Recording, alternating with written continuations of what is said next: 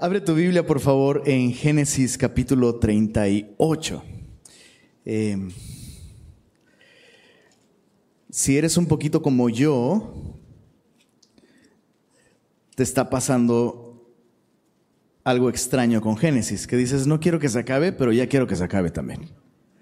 Es como ese, ese buen platillo, ¿no? Que dice, sabe delicioso, pero me está destruyendo por dentro, ¿no? Porque las cosas ricas, pues, ¿no? Chorro de grasa, un chorro de chile, te sabe delicioso, pero te lo comes y... ¡ah! Y le pasaba al profeta Daniel también, ¿no? Que eh, este rollo lo comía, era dulce en, sus, en, su, en su paladar, pero le amargaba el vientre, ¿no?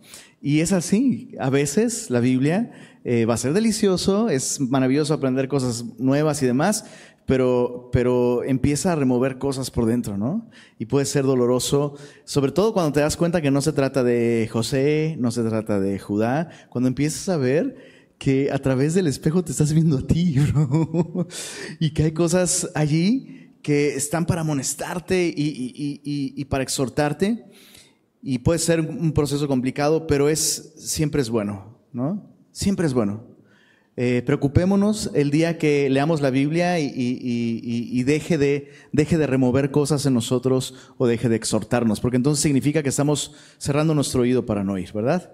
Así que dicho esto, voy a repetir algo que digo cada domingo. Estamos ante un capítulo muy oscuro. el capítulo 38 de Génesis es el punto más bajo para este personaje llamado Judá. Literalmente vemos en este capítulo a Judá tocando fondo. Lo vemos eh, realmente lejos, lejos de Dios, lejos de sus planes, lejos de sus propósitos. Lo vemos entregado completamente a, una actitud pagana. Y ese capítulo está ahí a manera de contraste, sí, para mostrarnos el enorme contraste, contraste entre José, que es un buen hijo, que es alguien espiritual, y Judá, que es definitivamente alguien despreciable. Y para nuestra sorpresa, ¿a quién crees tú que Dios va a escoger para hacerlo parte de la familia directa del Mesías? Pues no a José, sino a Judá. Y de entrada la enseñanza es esa. La enseñanza es que el Señor vino a buscar justamente a lo que se había perdido, ¿verdad? Que no hay nadie que está fuera del alcance de su gracia y de su misericordia. Así que con eso en mente podríamos leerlo y orar y Señor, gracias por haber tenido misericordia de nosotros también. Pero ese capítulo, creo yo, tiene algunas cosas prácticas que debemos de tener en cuenta. Y veo en ese capítulo no solo la gracia de Dios, sino también veo la manera en la que Judá se apartó del Señor y veo eh, en esta historia tres reflexiones que nos pueden ayudar a ti y a mí a evitar apartarnos del propósito de Dios para nuestra vida. Él nos busca, sí, ¿verdad? Su gracia nos alcanza, claro, pero podemos escoger caminar con Él en lugar de apartarnos. Y en este capítulo veremos eh, tres reflexiones, cómo Judá se apartó del Señor y vamos a ir viendo estos puntos. Eh, vamos a orar y entramos a nuestro estudio, ¿te parece? Señor, ponemos en tus manos este tiempo de reflexión, de meditación, de adoración, Señor, porque no solo te adoramos con nuestros labios, te estamos adorando con nuestros oídos. Al escuchar tu palabra, te adoramos con nuestra voluntad, con nuestro corazón, al ceder a tus verdades, Señor, al tomar decisiones mientras aprendemos lo que tú nos dices a través de este libro. Y te rogamos, Señor, que tú hagas tu obra en nosotros. Necesitamos tanto de ti, Señor, y venimos a tu palabra con la confianza de que toda ella es útil, toda ella es inspirada por ti y te pedimos que nos hables, Señor. Envía tu buen espíritu a nuestras vidas, a nuestros corazones e inclina nuestros corazones a tu verdad. Pedimos esto en el nombre de Jesús. Amén. Entonces, capítulo 38, del verso 1 al 10, tenemos, digamos, la primera escena en la que vemos cómo Judá se apartó. El punto es, se apartó de sus hermanos. Ese es el primer paso para apartarte del Señor, apartarte de tus hermanos en la fe. Dice así desde el verso 1, aconteció en aquel tiempo que Judá se apartó de sus hermanos y se fue a un varón adulamita que se llamaba ira. Y vio allí Judá la hija de un hombre cananeo, el cual se llamaba Sua, y él la tomó y se llegó a ella. Y ella concibió y dio a luz un hijo, y llamó su nombre Er. Concibió otra vez y dio a luz un hijo, y llamó su nombre Onán. Y volvió a concebir, y dio a luz un hijo, y llamó su nombre Sela. Y, es, y estaba en, Kesib cuando lo dio a luz. Uno lo lee y uno dice, pues, ¿qué de malo hay allí, no? Como que, pues, este cuate simplemente, pues, pues siguió sus proyectos, hizo un plan de formar una familia, encontró una mujer, se casó con ella, listo. Pero recordemos que, recordemos que la Biblia no, no contiene la palabra de Dios, es la palabra de Dios. ¿Qué quiero decir con esto? que la manera en la que el Espíritu Santo inspira la redacción y cada palabra tiene un propósito. Y yo, tengo marcado esto en rojo en el verso 1. Aconteció en aquel tiempo que Judá, dice ahí, se apartó de sus hermanos. Y tenemos, podríamos hacer muchas preguntas. ¿Por qué se apartó de sus hermanos? ¿Y qué implicaba apartarse de sus hermanos? Recordemos que su familia ha recibido la promesa de que a través de ellos, no se sabe todavía quién, ¿verdad? Pero a través de la descendencia de Abraham, Dios enviaría a la simiente prometida, al Salvador del mundo, aquel en quien todas las familias de la tierra serían benditas. Pregunta, ¿por qué te alejarías de una familia así? ¿Por, ¿Por, qué tomarías la decisión de alejarte de un grupo de personas que han recibido honestamente, la promesa más importante, el propósito más elevado que pudiera tener un ser humano en ese momento de la historia. ¿Por qué alejarte? Bueno, probablemente le incomodaba la dinámica familiar. Probablemente em, estaba decepcionado de su familia, probablemente se sentía culpable de haber sugerido vender a José, su hermano, bueno, sus hermanos son terribles, ¿no? Probablemente le pasó lo que le pasa a muchos cristianos. Oye, hay gente allá, eh, aquí la iglesia está llena de gente terrible, allá gente, afuera hay gente más chida. Y empiezas como a alejarte, a descuidar tu relación con tus hermanos. Empiezas literalmente a, a apartarte. Ahora, esto parece inofensivo, ¿no? Pero mira lo que ocasionó el que él se apartara de sus hermanos. Hay como una progresión. Número uno, se apartó de sus hermanos. Número dos, se fue a un varón adulamita, es decir, se, se, se alió con él. Estableció un vínculo profundo con ese varón adulamita. Número tres, vio la hija de un cananeo. Número cuatro, se llegó a ella. ¿Qué es lo que está pasando aquí? Cuando tú te apartas de la influencia del pueblo de Dios y de la familia de Dios, creas un vacío que no se va a quedar vacío. O sea, o, le das un lugar a la familia de Dios, inviertes tiempo en la familia de Dios, inviertes tiempo en el compañerismo con otros, tan mal como estén, ¿no? Otra vez, los hermanos de Judá son terribles, pero por lo menos le recuerdan a Judá, somos miembros de una familia.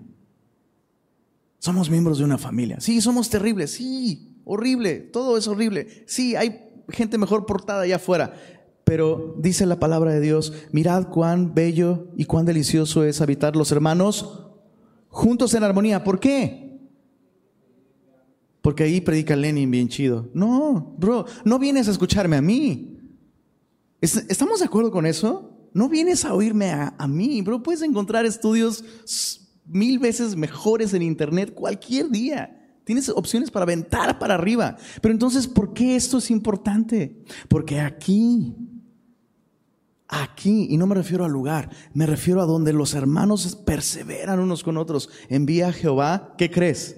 Juicio y condenación. No, envía bendición y vida eterna. ¿Por qué querrías alejarte de eso? ¿Por qué querrías descuidar eso? Chécate. Se aparta de sus hermanos, crea un vacío, se expone a la influencia de este varón adulamita. Vamos a conocer un poco más de este desafortunado amigo en los próximos versículos. Ve la hija de un cananeo y se casa con ella. Dios había dicho específicamente en Génesis 24, 37, vemos las palabras del siervo de Abraham. que fue a buscar esposa para el hijo de su amo, para Isaac. Y en Génesis 24, 37, estas son las palabras del siervo. Dice así, mi amo me hizo jurar diciendo, no tomarás para mi hijo mujer de las hijas de los cananeos en cuya tierra yo habito. Es decir, Judá sabe perfectamente que hay una dirección específica para él y su familia y él está escogiendo todo lo contrario. Ahora, déjame decirte algo sobre el yugo desigual. No se limita al matrimonio, ¿ok? No se limita al matrimonio. Y al ver este, este capítulo, yo veo que el yugo desigual de Judá, porque se casó con una cananea, su yugo desigual no comenzó cuando dijo sí, acepto. Su yugo desigual comenzó cuando se apartó de sus hermanos y estableció esta amistad con este ira adulamita. Entonces, una vez más, ¿dónde está nuestro corazón? ¿Con, quién nos, ¿Con quién nos estamos vinculando? Eh, y para dejar este punto, ahorita vamos a ver los efectos de esto. En estos primeros versos todo se ve bien, ¿no?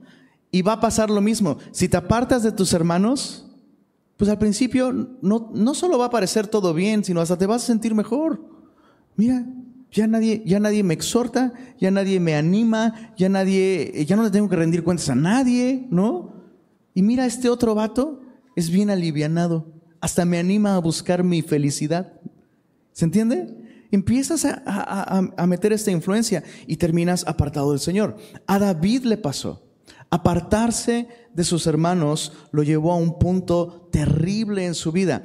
¿Alguien puede recordarme cuál fue el mayor pecado de David? Escribir las mañanitas, dices. No, no escribió, no escribió las mañanitas. Son apócrifas, Salmo 151. Ah. El mayor pecado de David, cuando ah, ah, en la reunión pasada dijeron asesinato. Pues sí, asesinó ¿Y por qué asesinó? Porque se acostó con la esposa de ese hombre. ¿Y por qué se acostó con la esposa de ese hombre? ¿Por qué? Escucha esto. Escucha esto. Se separó de sus hermanos, bro. Se quedó en casa.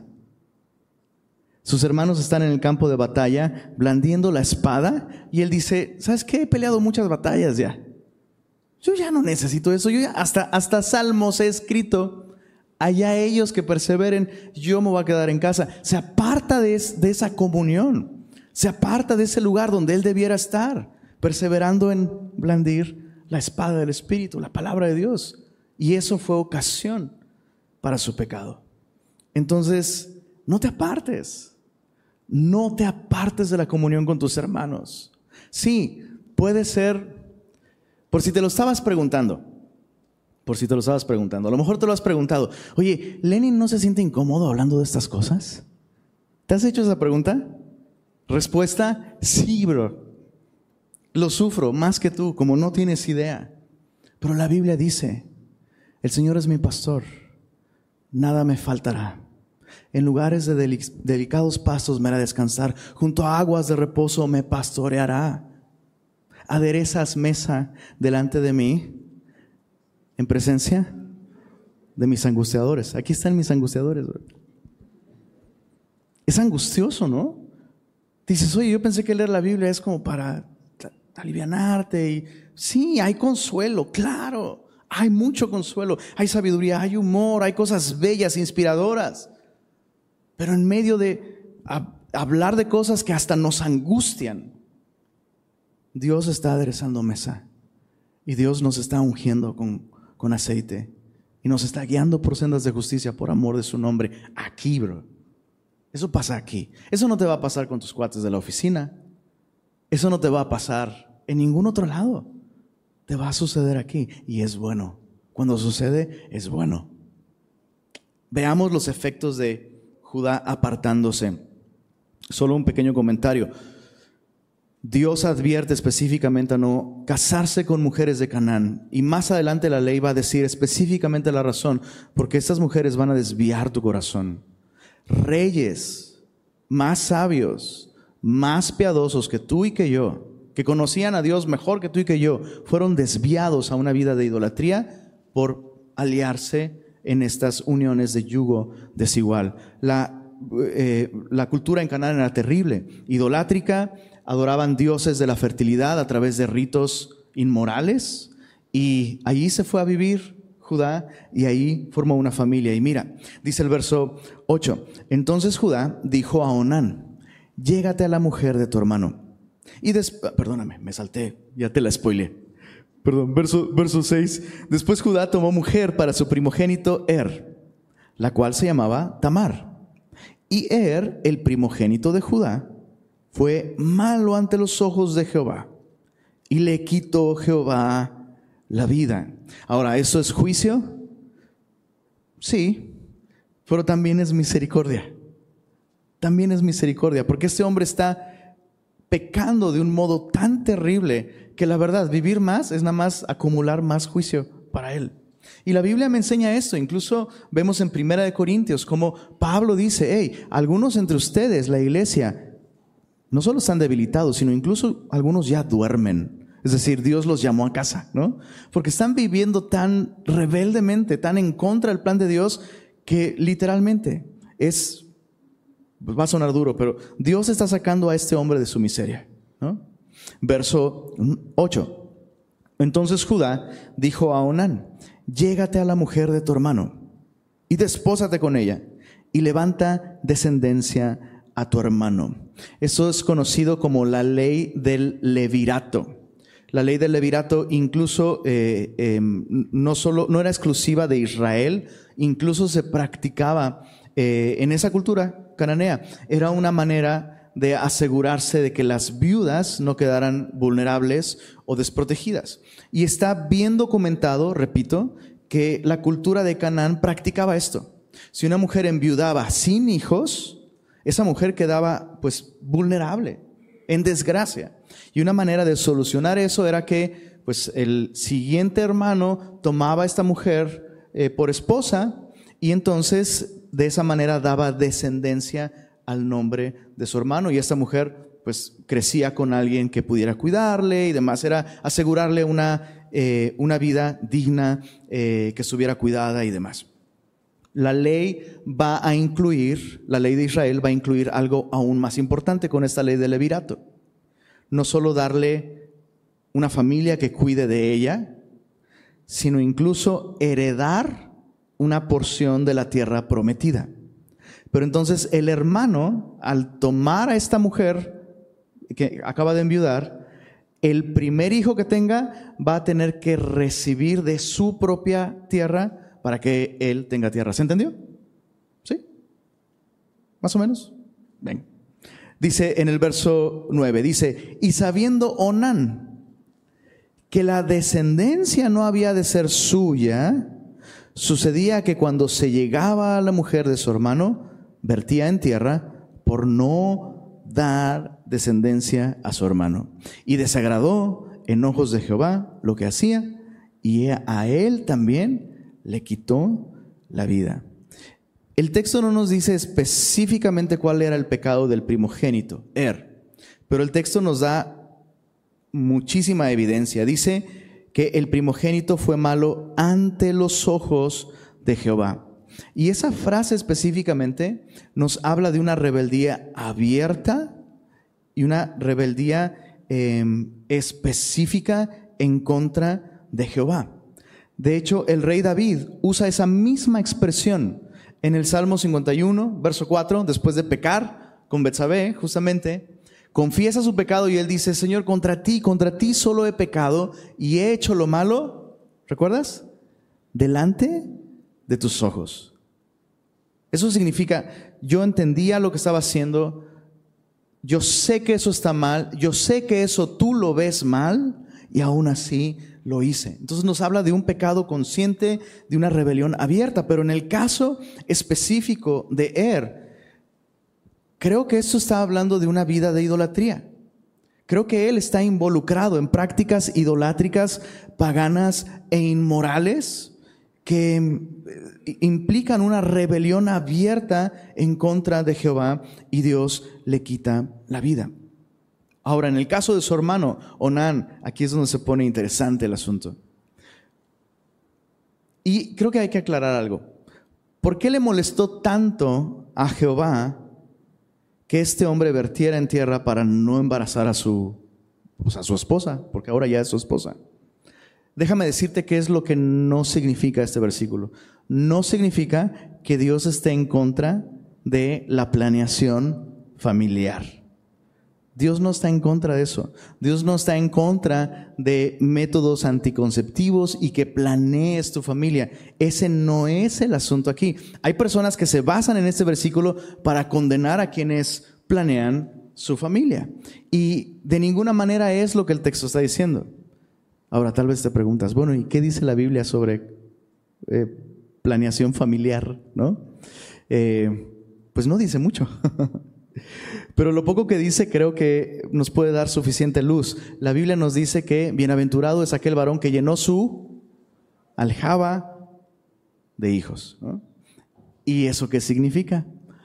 Pues cada quien sabe cómo es su aljaba. Cada quien sabe qué tanto le cabe a su aljaba.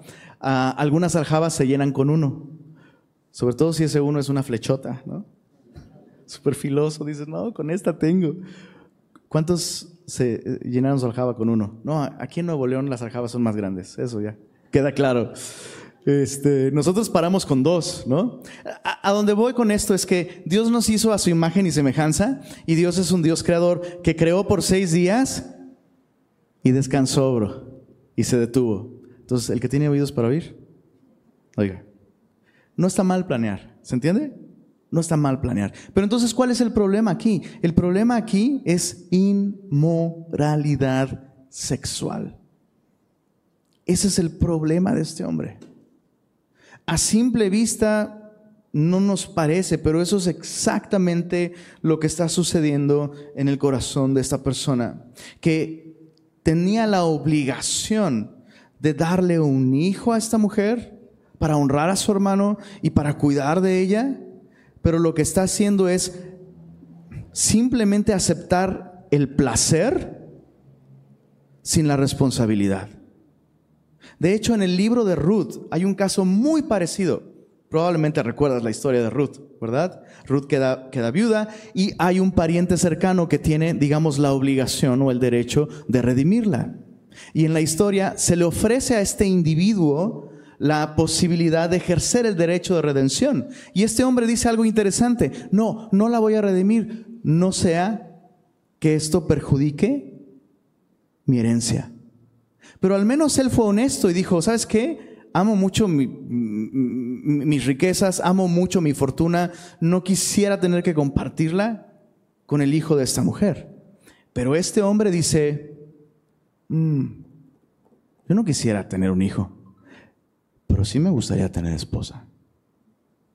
Y entonces literalmente este hombre está reduciendo, escucha esto, a su legítima esposa, ¿eh? la está reduciendo a un objeto de gratificación. Y esto debe hacernos reflexionar mucho sobre la sexualidad de nuestro matrimonio, porque pensamos, ah, si ya soy casado no es pecado. Y yo veo en la Biblia que esto es mucho más profundo que eso. Por eso es tan lamentable que escuches a iglesias, incluso a papás, aconsejando a sus hijos, ¿no? Este, y con versículo y todo, ¿eh? La Biblia dice que es mejor casarse que estarse quemando. Y yo veo que tú ya estás quemando, ya, cásate. Pero ¿con quién? mira, la primera que te diga que sí, ya, para que no te quemes. ¿No?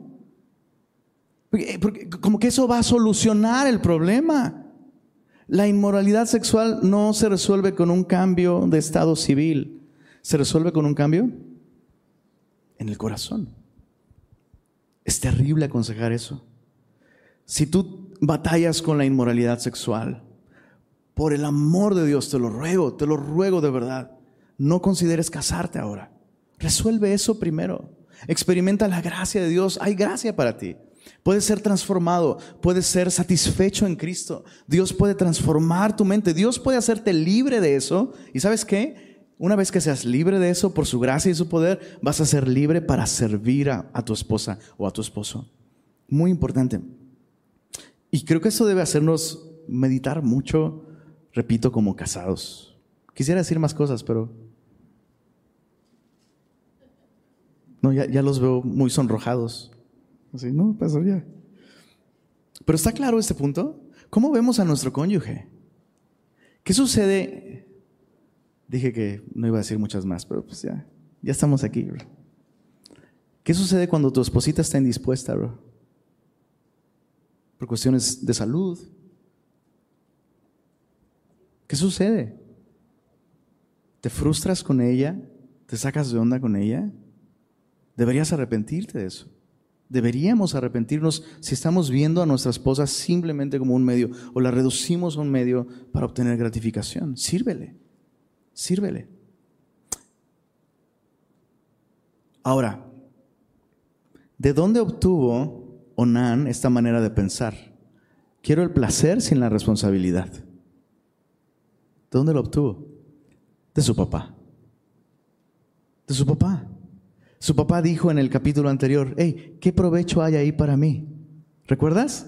Cuando dijeron, vamos a matar a José. Y sonó como muy moral, ¿no? Pues ¿qué provecho hay en matarlo? Pues es nuestro hermano. ¿Qué sacamos de eso? Mejor vendámoslo. Es esta actitud de, ¿qué hay ahí para mí? Lo mismo con esta oportunidad. Levanta descendencia a tu hermano. ¿Y a mí en qué me beneficia? Ah, pues voy a dormir calientito. Le entro. Pum. Dios trató con él.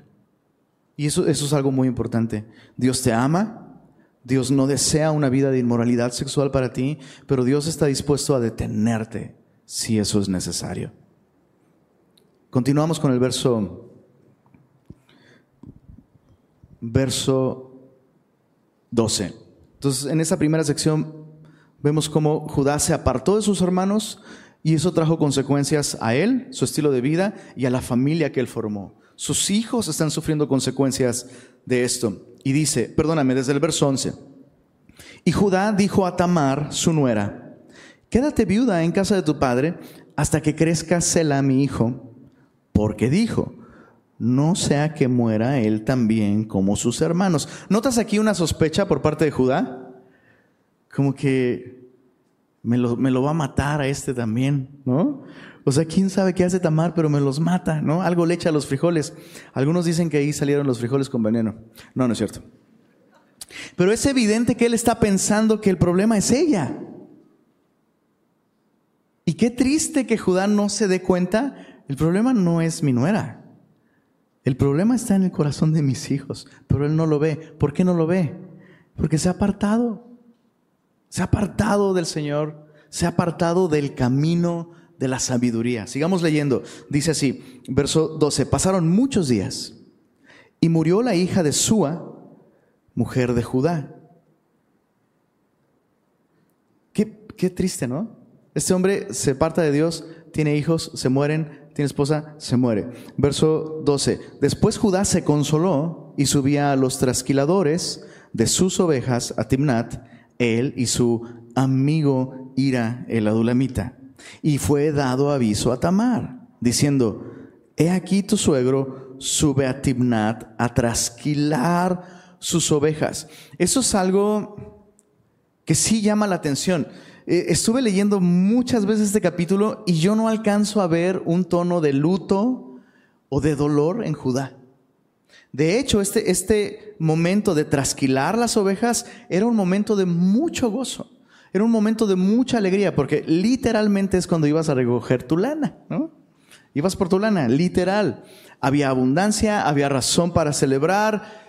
Y yo, perdón, pero yo no, yo no veo, yo no veo a Judá como el texto lo presenta, no lo veo reflexionando, no lo veo en luto, no lo veo triste, no lo veo recalibrando, ¿sabes? O sea, ¿qué estoy haciendo? Formé una familia, mi esposa muere, mis hijos murieron. E, e, era como para que él decidiera dejar, ahora sí que dejar su lana y regresar a la casa de su padre. Pero no lo hizo. Bueno, entonces ahí está este momento súper importante de, de, abundancia, de celebración. Y dice el verso 14. Entonces, Tamar se quitó los vestidos de su viudez y se cubrió con un velo y se arrebozó y se puso a la entrada de Enaim junto al camino de Timnat porque veía que había crecido Sela y ella no era dada a él por mujer. En otras palabras, ella se da cuenta, este hombre no, no va a cumplir con su deber. Este hombre no va a cumplir con su obligación, no va a cumplir con su palabra y yo estoy entonces destinada a una vida, pues, de vergüenza, ¿no? Una mujer viuda no, en ese momento, no, no, no, no, no podía depender de otra cosa más que literalmente, si perdía a sus papás, de la benevolencia de la gente. Entonces ella dice, voy a hacer algo al respecto. Y lo interesante es cómo pensó ella solucionarlo. Se quita esos vestidos, vestidos de la viudez, se cubre con un velo. ¿Por qué?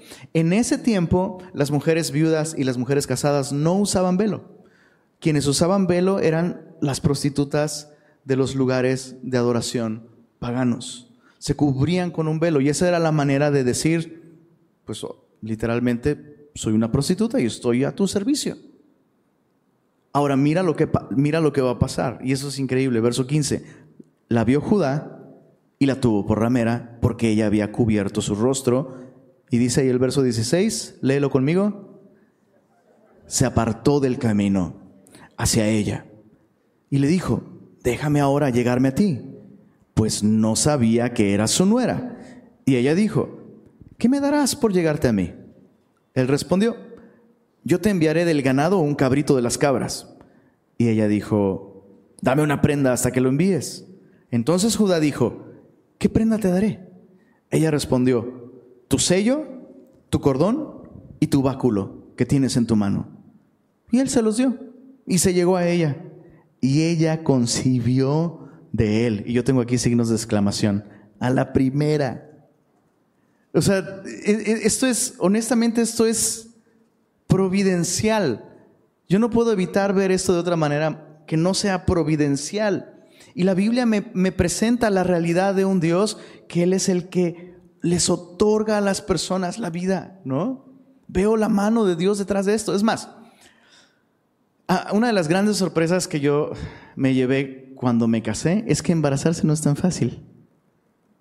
¿Alguien tuvo esa experiencia? Como que, oye, pues, o sea, encargar un hijo no es tan sencillo. Como que uno piensa que nomás dices sí, acepto y ya, pum, chamaco ahí, ¿no? No. Entonces yo lo que veo aquí es la intervención divina enviando vida donde debería haber muerte.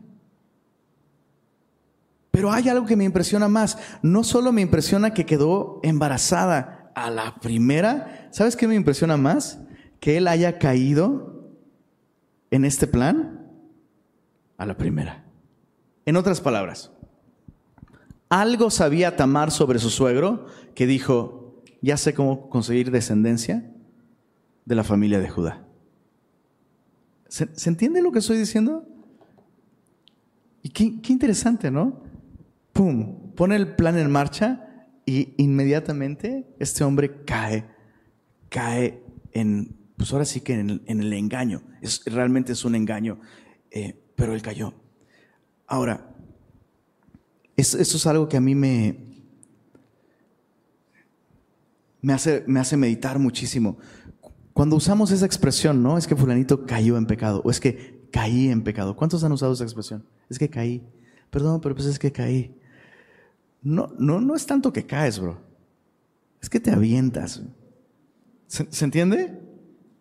O sea, eh, eh, aquí vemos a Judá, no es que él fue tentado, él solo recibió una oportunidad, tuvo la oportunidad y la aprovechó. Y, y uno se pregunta, ¿qué está pasando en el corazón de Judá? O sea, es, esto probablemente es tan parte de su vida que su propia nuera dice, sé cómo conseguirlo. Porque ya, ya, ya, él está tan involucrado en esa manera de vivir que era, era obvio, esto va a funcionar. Ahora sigamos leyendo, verso 19. Luego se levantó y se fue y se quitó el velo de sobre sí y se vistió las ropas de su viudez.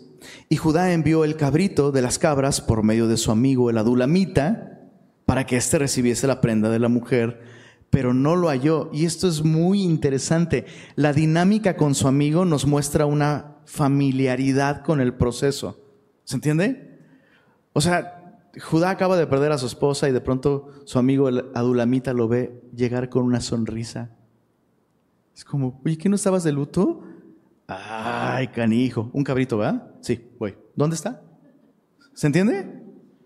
O sea, hay una complicidad allí. Es, tan normal para él decirle, oye, pues sí, lleva el cabrito, ¿no? Este hombre está siendo conocido por eso ahora. Una pequeña reflexión antes de avanzar. Su nuera aprovecha esto que es tan evidente, esa inmoralidad que es tan evidente en Judá. Y Satanás también. Eso es muy importante. No solo tu familia. O sea, lo que quiero decir es, puedes ocultarlo todo lo que quieras. Puedes ocultar y disfrazar tu inmoralidad todo lo que quieras, pero hay alguien que te está observando. Y que es capaz de aprovechar esas cosas para hacerte daño. Él, envía entonces, dice en el verso 21, envía a su amigo, dice, y preguntó a los hombres de aquel lugar diciendo, ¿dónde está la ramera de Naín junto al camino? Y ellos dijeron, no ha estado aquí ramera alguna. Entonces él se volvió a Judá y dijo, no la he hallado. Y también los hombres del lugar dijeron, aquí no ha estado ramera.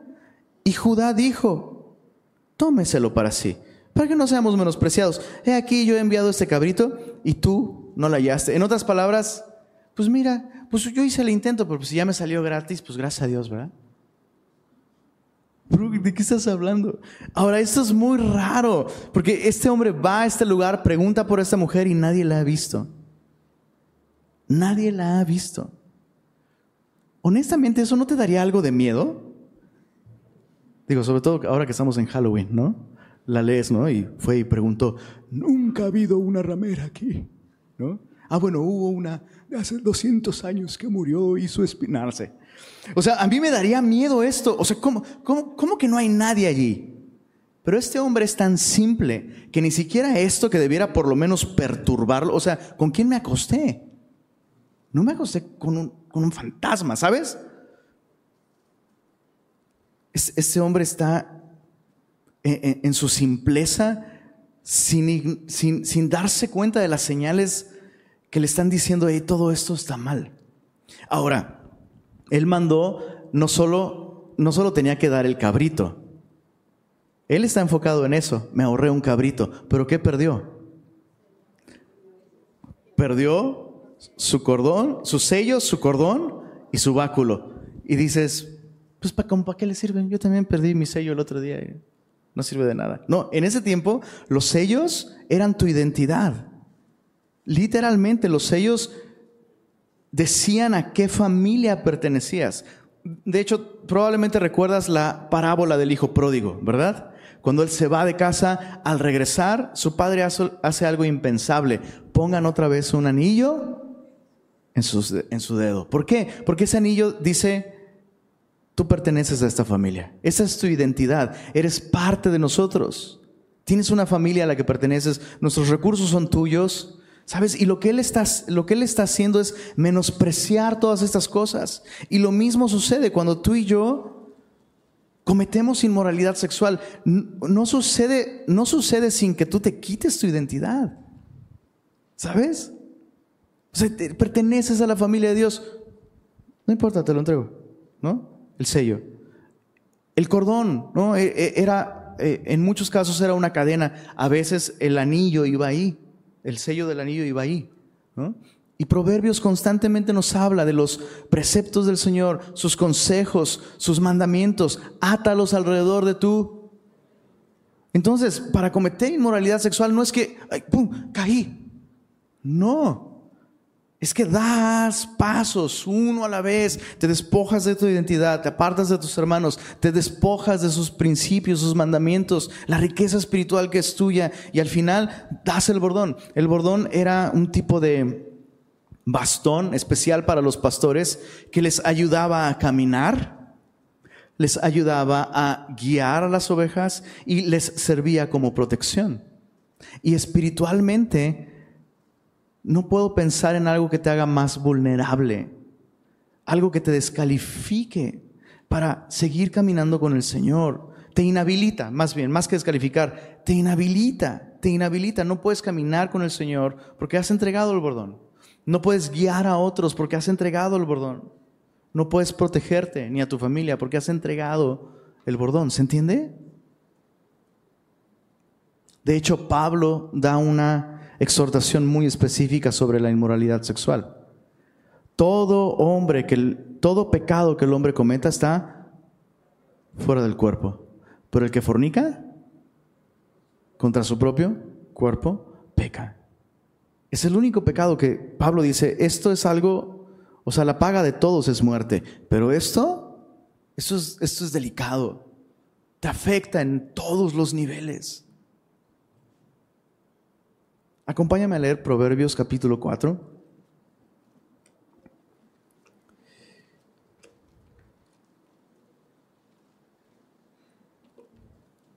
Observa lo que, lo que dice nuestro papá. Proverbios 4.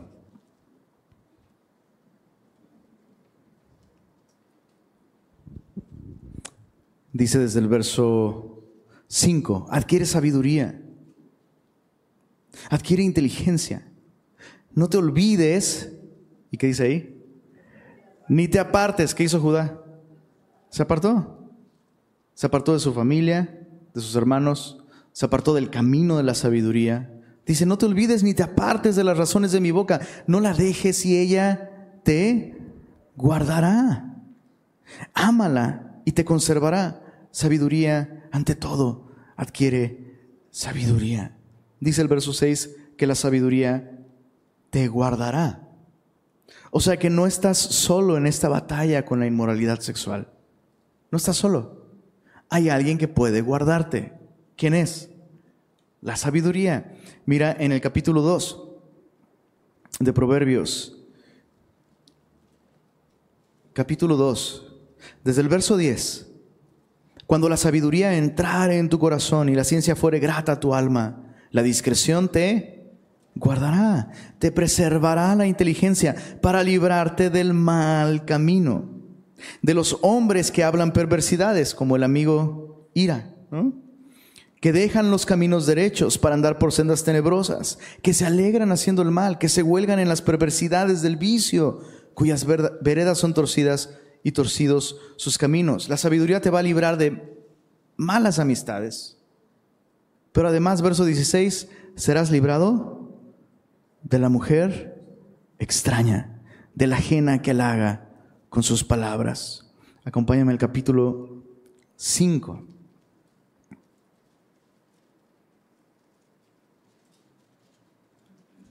Verso 7, Proverbios 5, 7. Ahora pues, hijos, oídme. ¿Y qué dice una vez más? No os apartéis, no te apartes de las razones de mi boca. Aleja de ella tu camino. Esto es la mujer extraña, la inmoralidad. No te acerques a la puerta de su casa para que no des a los extraños tu honor y tus años al cruel. No sea que extraños se sacien de tu fuerza y tus trabajos estén en casa del extraño y gimas al final cuando se consuma tu carne y tu cuerpo y digas, cómo aborrecí el consejo y mi corazón menospreció la reprensión. No oí la voz de los que me instruían y a los que me enseñaban no incliné mi oído. Casi en todo mal he estado en medio de la sociedad. ¿Y qué dice ahí, perdón? Y de la congregación. ¿Qué significa eso? Que en la congregación puede haber personas que están entregadas a la inmoralidad sexual. El texto dice que eso es exactamente lo que puede pasar. O sea, hay muchas maneras de alejarte de los hermanos, de alejarte de la sabiduría, de alejarte del consejo, no nada más dejando de ir a la iglesia. ¿Se entiende? Puedes estar aquí y estar alejado. No es la voluntad de Dios para ti. Y hay esperanza.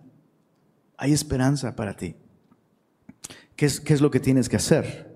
Bueno, sigamos, sigamos leyendo. Eh, regresando a Génesis 38, vamos a ver la intervención de Dios. Dios va a intervenir. Y Dios va a usar a una mujer que se hizo pasar por prostituta para hacerle ver a Judá su pecado. Qué profundo, ¿no? Porque a veces pensamos que solo gente, o sea, ¿y tú quién eres para decirme que si tú estás igual de mal que yo? Pero sigamos leyendo. Verso.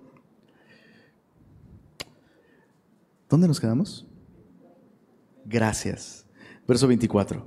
Sucedió que al cabo de unos tres meses fue dado aviso a Judá diciendo, Tamar tu nuera ha fornicado y ciertamente está encinta a causa de sus fornicaciones. Y Judá dijo, sacadla y sea quemada.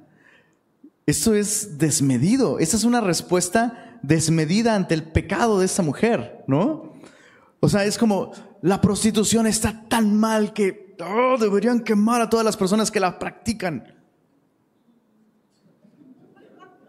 Pero, ¿estás escuchando lo que estás diciendo? Entonces, eh, Judá no solo se ha apartado de sus hermanos, se ha apartado del camino, se ha apartado de la gracia de Dios. Y un síntoma de que tú y yo nos hemos apartado de la gracia es que juzgamos severamente nuestro pecado en otros, pero lo juzgamos no, pues ¿dónde está la misericordia cuando se trata de nosotros, no? O sea, nos encanta cantar la canción, ¿no? Tal y como somos, nos amo. Bueno, a mí, pero no a mi esposo, no a mi hermano, no a mí. A mí sí me ama como soy, pero a ti no. eso es un signo de que nos hemos apartado de la gracia. Sigamos leyendo porque eso se pone buenísimo. Pero ella, verso 25, cuando la sacaban, envió a decir a su suegro, del varón cuyas son estas cosas estoy encinta. Entonces, eso suena como a, si voy a caer, el, otro vato va a caer conmigo. Y me imagino a Judá, no, nos vamos a volver trend topic filmando esto, o sea, su crueldad, sí, sí, sí, que caiga también. Y mira esto. Entonces, le, dice, del varón, verso 25, pero cuando, cuando la sacaban, dijo, del varón cuyas cosas son estas, estoy encinta. Y también dijo, mira ahora de quién son esas cosas, el sello, el cordón y el báculo. Y entonces, ¿puedes imaginarte la escena? O sea, el cuate probablemente ya tiene la leña ahí, entre más verde mejor, ¿no? Para que sufra. La gente está ahí, yo traigo los cerillos, yo traigo, no sé, yo traigo el carbón, lo que sea. Te traen las cosas y... ¿Quién es? ¿Quién es Judá? ¿Quién es? El vato no dice nada, Pero hace algo interesante. Dice el verso 26. Entonces Judá los reconoció y dijo, más justa es ella que yo, por cuanto no la he dado a Sela, mi hijo. Y dice, y nunca más la conoció. Hay un cambio en Judá cuando esto sucede la severidad con la que juzgó el pecado ajeno y al final ver que él mismo eh, eh, era digno de esa sentencia, le llevó a reconocer su pecado. Esa es la invitación para nosotros aquí. Reconoce. Así como Judá reconoció, sí, esto es mío. Sí, este pecado es mío. Este, este sí, e, eso soy yo, eso es lo que yo hago. Yo soy responsable de esto, yo he hecho estas cosas. Y número dos, nunca más la conoció. Me recuerda mucho lo que dice Proverbios, capítulo 23. Proverbios, capítulo, perdón, 28, eh, versículo 13. El que encubre sus pecados no prosperará mas el que los confiesa y se aparta, alcanzará misericordia. Esta es la provisión de Dios. Si tú estás luchando con la inmoralidad sexual, este, este es el consejo de Dios para ti. Reconócelo, confiesa y apártate. A veces como que lo sobreespiritualizamos, ¿no? Lo, lo sobreespiritualizamos, pero es que no puedo. No, no es que no Puedes, o sea, es obvio que no puedes, pero ya hay un Salvador que fue enviado por ti.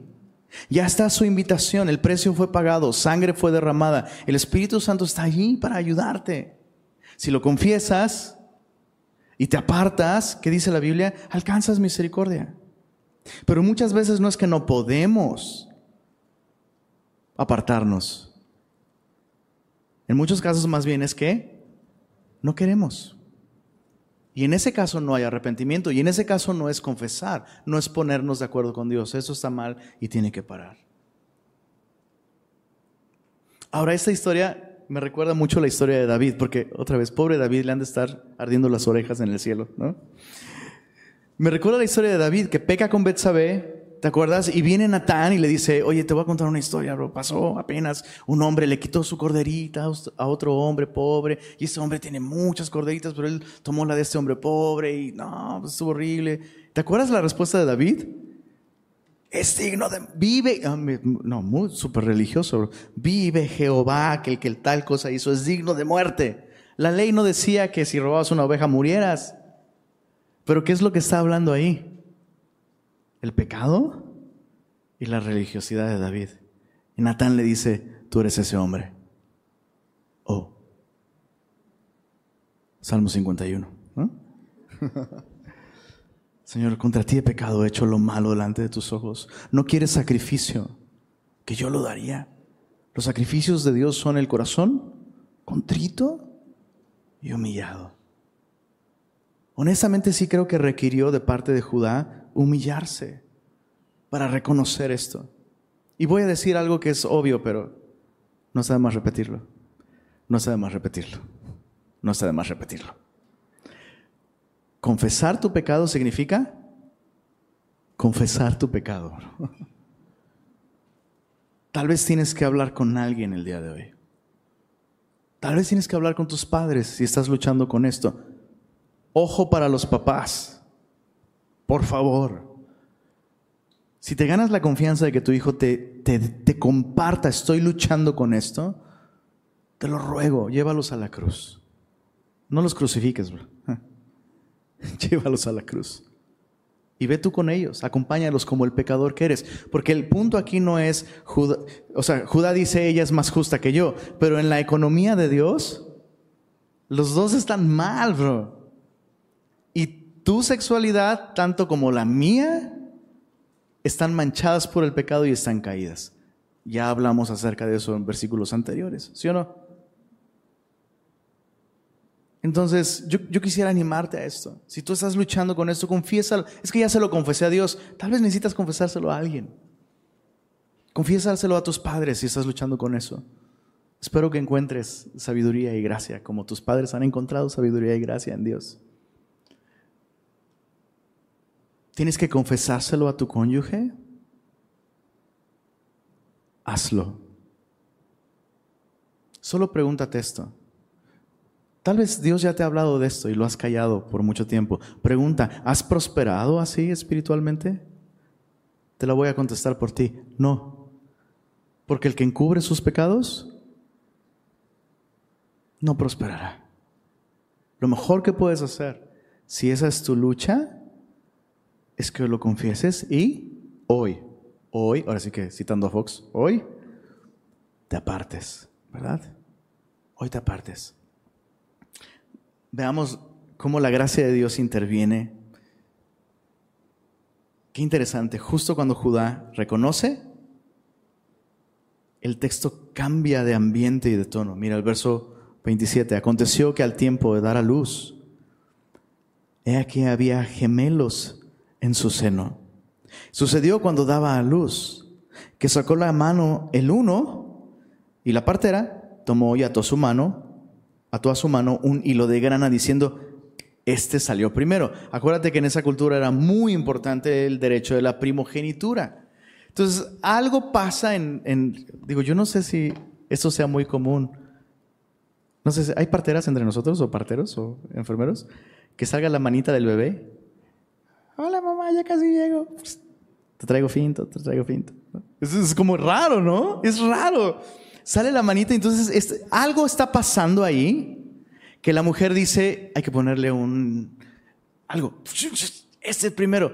Y luego dice el verso 29, pero volviendo él a meter la mano, he aquí que salió su hermano. Y ella dijo, wow, no está en el texto, pero pienso que sí hubiera dicho, ¿qué brecha te has abierto? Y llamó su nombre Fares, que significa brecha. ¿Entendieron la historia? Vamos a orar y ya nos vamos. Como, ¿por qué termina con, ¿por qué termina con esto, no? no? solo es raro que termine con una historia así, sino la historia es muy extraña. ¿Qué es esto de un chavito sacando la mano y luego el otro lo jala y sale primero?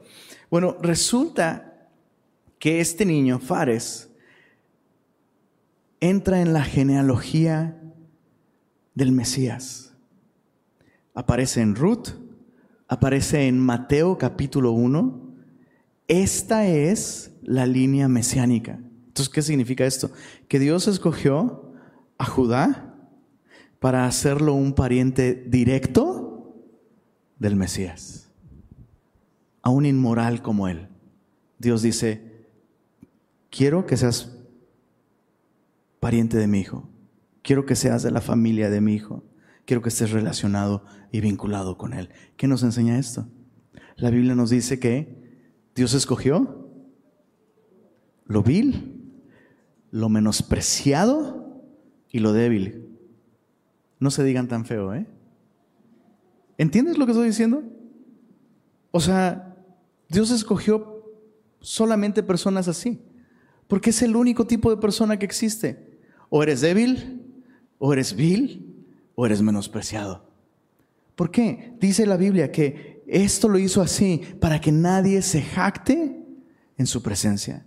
Y lo mejor que nos puede pasar es reconocer, así como Judá, sabes que soy un vil. No merezco. Y justo cuando Judá reconoce esto, Dios, qué, qué, qué interesante analogía. Espero que sea clara esta analogía. Debió salir una cosa, su estilo de vida debió dar a luz una cosa, pero eso se revertió. Y entonces entra Fares y dice, eh, ahí viene el Mesías. Y es lo que hace Jesús con nosotros. Jesús tiene la capacidad de revertir, revertir los efectos del pecado en nuestra vida, transformarnos y darnos un lugar en su familia. Eso es hermoso. Bien, la próxima semana vamos a continuar con la historia de José. Pero mientras, yo quiero invitarte a que respondas al Señor. Dios, Dios, nos ha hablado específicamente a través de Judá para advertirnos por qué estas cosas nos pasan a nosotros. Nosotros también nos apartamos muchas veces, ¿no? Y el resultado es terrible. Apartarse del Señor es terrible. Apartarse de la comunión, de su sabiduría, de su gracia, es terrible. ¿Oramos? Señor, Gracias por tu palabra y por exhortarnos y, y por despertar nuestro entendimiento a través de ella. Gracias por mostrarnos una imagen clara de nuestra condición, pero también de los privilegios que nos has dado como tus hijos. Nos has hecho miembros de tu familia, nos has dado un compañerismo, nos has dado tus preceptos, tu palabra, nos has dado identidad. No permitas que descuidemos estas cosas, Señor. Y sobre todas las cosas, gracias porque nos has dado un lugar en tu familia. Gracias por amarnos. Gracias por venir a buscarnos, Señor, aun cuando nosotros no te buscábamos. Eres digno, Señor, de nuestra gratitud y nuestra alabanza. Te adoramos. Amén.